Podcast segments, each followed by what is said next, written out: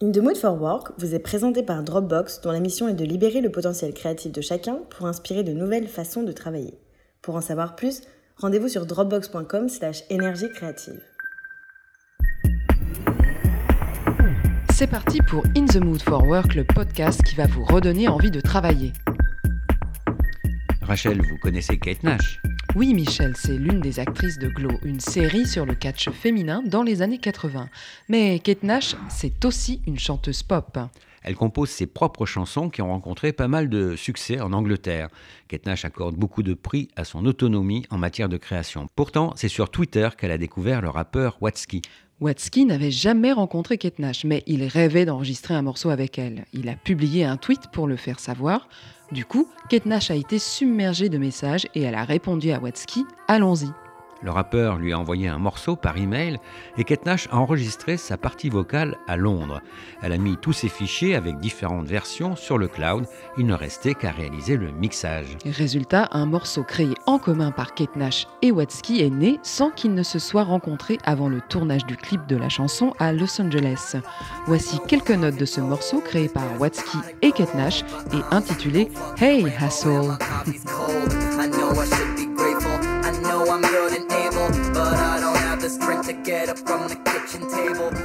Une histoire instructive qui nous plonge dans le thème de ce premier podcast de In the Mood for Work sur slate.fr, la création à distance.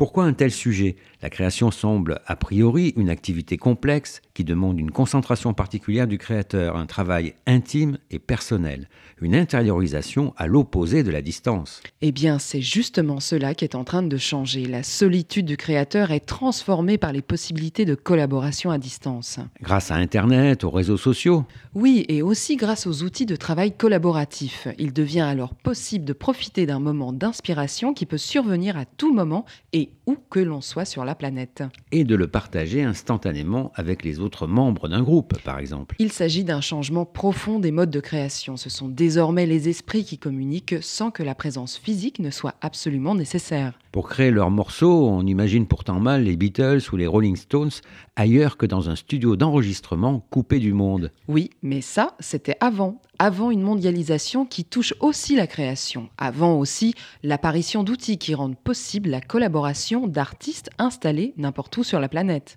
Dans la panoplie de ces outils, on trouve les applications de partage de fichiers sur le cloud, des messageries collaboratives ou les plateformes de discussion instantanée.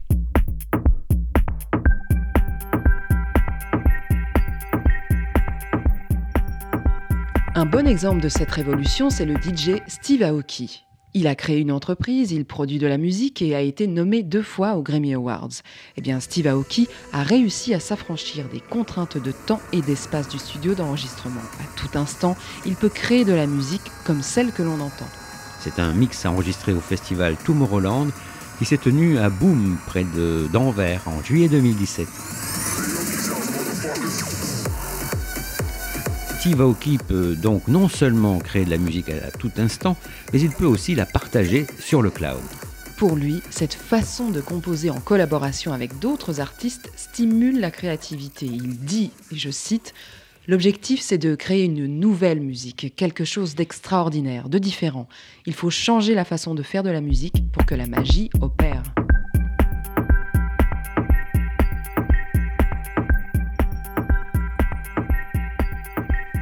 J'aime bien aussi cette anecdote que raconte le Muel, l'un des membres du trio de DJ Point Point. Le groupe devait se rendre dans la ville de leur prochain concert. Après s'être trompé de train, il s'est retrouvé coincé au milieu de nulle part. L'un d'entre eux a commencé à frapper un rythme sur une poubelle, tandis que l'autre enregistrait le son avec son téléphone portable. Et ce sample a servi dans un morceau qui est devenu un tube.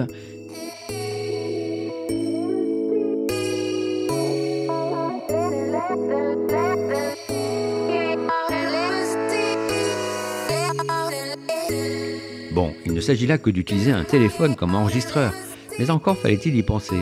Aujourd'hui, il existe des logiciels qui permettent d'aller beaucoup plus loin et de créer de la musique directement sur un téléphone portable, avec l'application GarageBand par exemple. En fait, on peut dire que les musiciens disposent désormais de la même liberté de création que les écrivains, qui utilisent des carnets pour noter leurs idées n'importe où et à n'importe quel moment. Cela touche la pop ou le hip-hop, mais pas seulement. Le monde du cinéma s'y met aussi. John Barrenechea, le producteur du festival Sundance de Londres, est un adepte des outils de collaboration en ligne, du brainstorming à la création d'agendas événementiels, en passant par les playlists diffusées dans les salles, les équipes américaines et anglaises du festival s'organisent et se coordonnent via ces plateformes. Si les producteurs de festivals de musique doivent gérer des équipes dispersées, c'est aussi le cas des réalisateurs de films. Brian Fogel est un réalisateur de documentaires. Avec son second film, Icar, il dévoile le dopage qui sévit dans le milieu sportif dans le style du thriller géopolitique. Ce documentaire, sorti en 2017, a obtenu un Oscar. Oui, Jacques Bénard en a parlé ici sur Slate.fr et on peut voir Icar sur Netflix. Voici un bref extrait du trailer qui a plus de 3 millions de vues sur YouTube. Were you the mastermind that cheated the Olympics?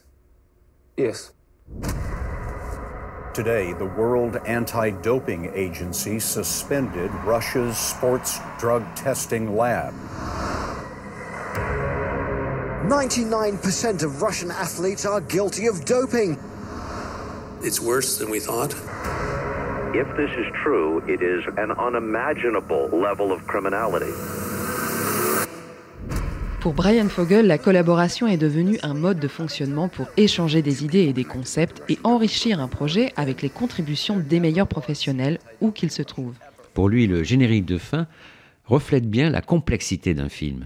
Le nombre des participants suffit en effet pour que l'on imagine l'énorme travail de coordination et d'organisation nécessaire pour orchestrer la production. On comprend facilement ce qu'apportent les outils de collaboration, les échanges, les partages de fichiers, le travail en réseau.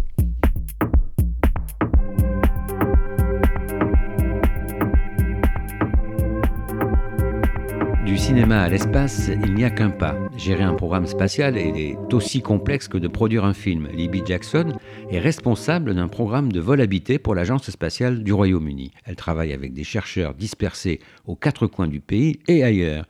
Elle doit coordonner la stratégie, la réglementation et les budgets pour cette mission qui fait appel à des scientifiques, des ingénieurs ou des mécaniciens qui travaillent dans le monde entier. Pour elle, la collaboration est essentielle pour partager les travaux de chacun sur Internet et maintenir le contact avec tous les participants à cette mission, en attendant le départ des astronautes. Ces exemples montrent bien à quel point la collaboration devient un outil de travail essentiel, qu'elle touche aujourd'hui aussi bien la création de musique et de films que la préparation d'une mission spatiale, démontre qu'elle engendre une transformation en profondeur de l'organisation du travail et qu'elle libère la créativité dans tous les domaines. Il s'agit bien là d'une véritable révolution, mais c'est loin d'être la seule à l'œuvre aujourd'hui. Nous allons en explorer bien d'autres dans ce podcast dédié, Rachel, aux nouvelles façons de travailler et d'organiser le travail. Nous vous donnons donc rendez-vous la semaine prochaine pour un nouvel épisode de In the Mood for Work, le podcast qui redonne envie de travailler.